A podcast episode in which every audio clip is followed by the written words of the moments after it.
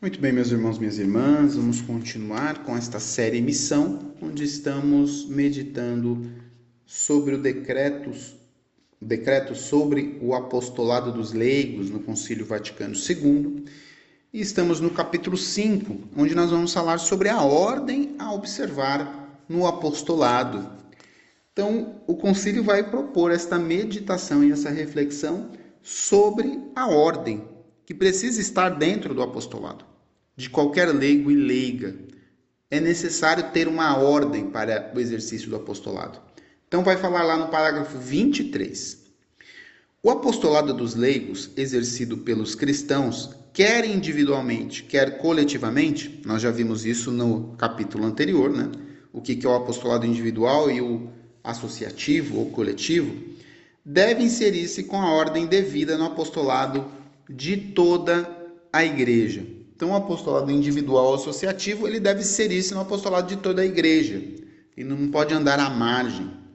Mais ainda, a união com aqueles que o Espírito Santo pôs a reger a igreja de Deus é elemento essencial do apostolado cristão. Então, todo o apostolado ele deve estar inserido numa realidade de comunhão com a igreja e com os seus membros devidamente erigidos pelo Espírito Santo, que pôs a reger a igreja.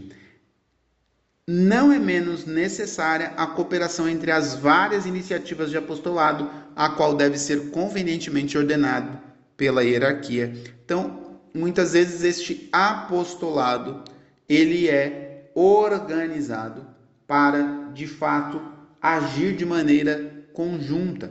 E isso é regido pela hierarquia da igreja. Então, o apostolado deve ter esta comunhão íntima com a hierarquia da igreja. Então, qual, como são as relações com a hierarquia? Nós vamos ver isso no parágrafo 24. Pertence à hierarquia fomentar o apostolado dos leigos, dar princípios e auxílios espirituais, ordenar para o bem comum da igreja o exercício do mesmo apostolado e exercer vigilância para que a doutrina e a ordem sejam observadas. Então, fomentar o apostolado dos leigos.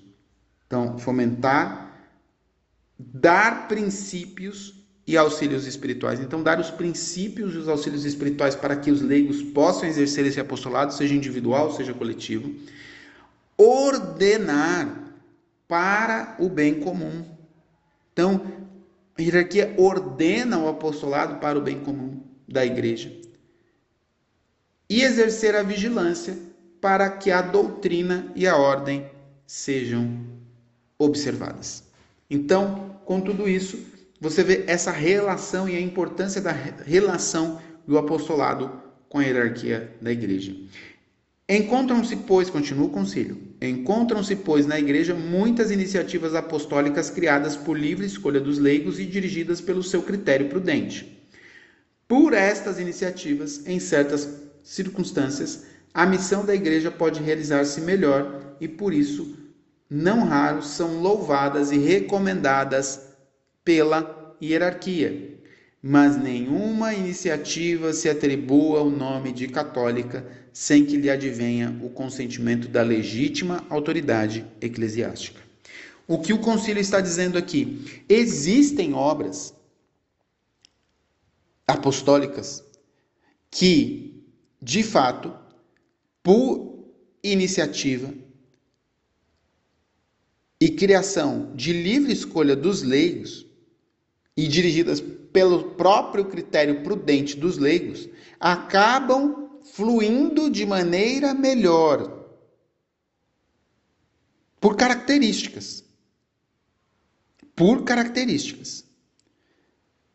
Isso quer dizer, não terá na sua direção necessariamente alguém da hierarquia, mas isso é muito específico e de características muito específicas.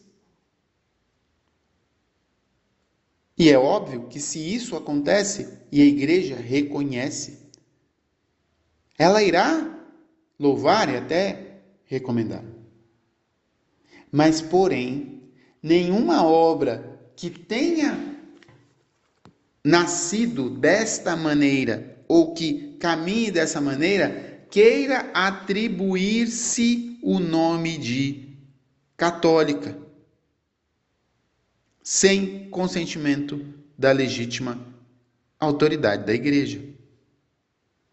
Ninguém pode atribuir a uma obra no seu título, na sua no, no seu nome de grupo ou na sua associação ou qualquer coisa que seja o nome de católico sem efetivamente estar legitimado pela autoridade da igreja.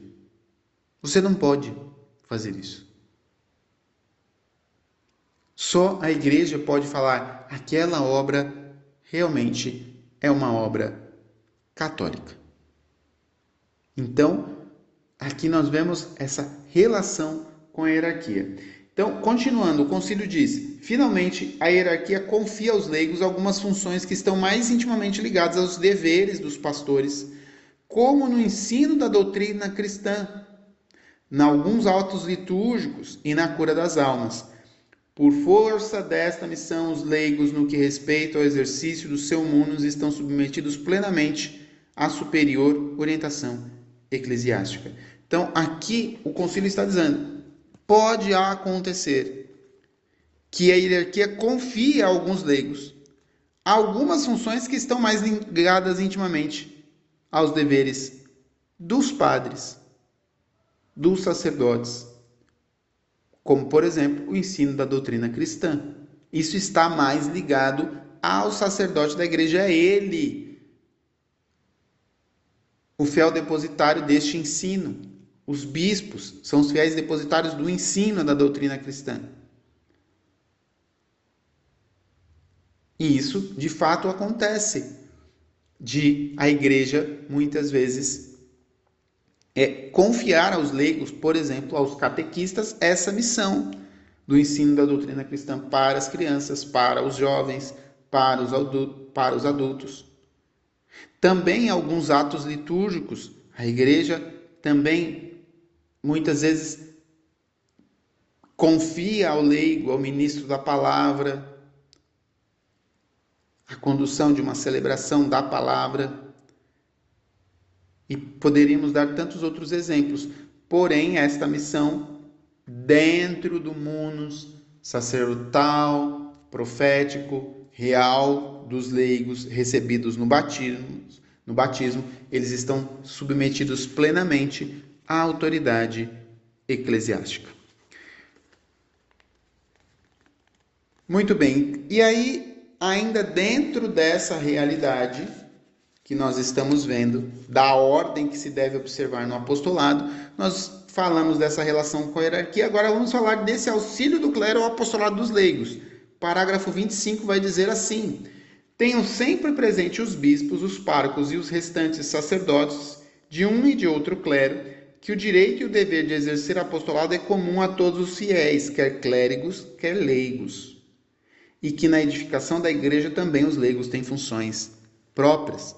Então o concílio aqui está dizendo: olha, a toda hierarquia, observe que esse exercício do apostolado é comum a todos os fiéis batizados, quer clérigos, quer ministros ordenados, quer leigos. E que na edificação da igreja os leigos têm funções próprias, têm papel. Nós já vimos aqui é, durante essas aulas que, de fato, existe um apostolado leigo.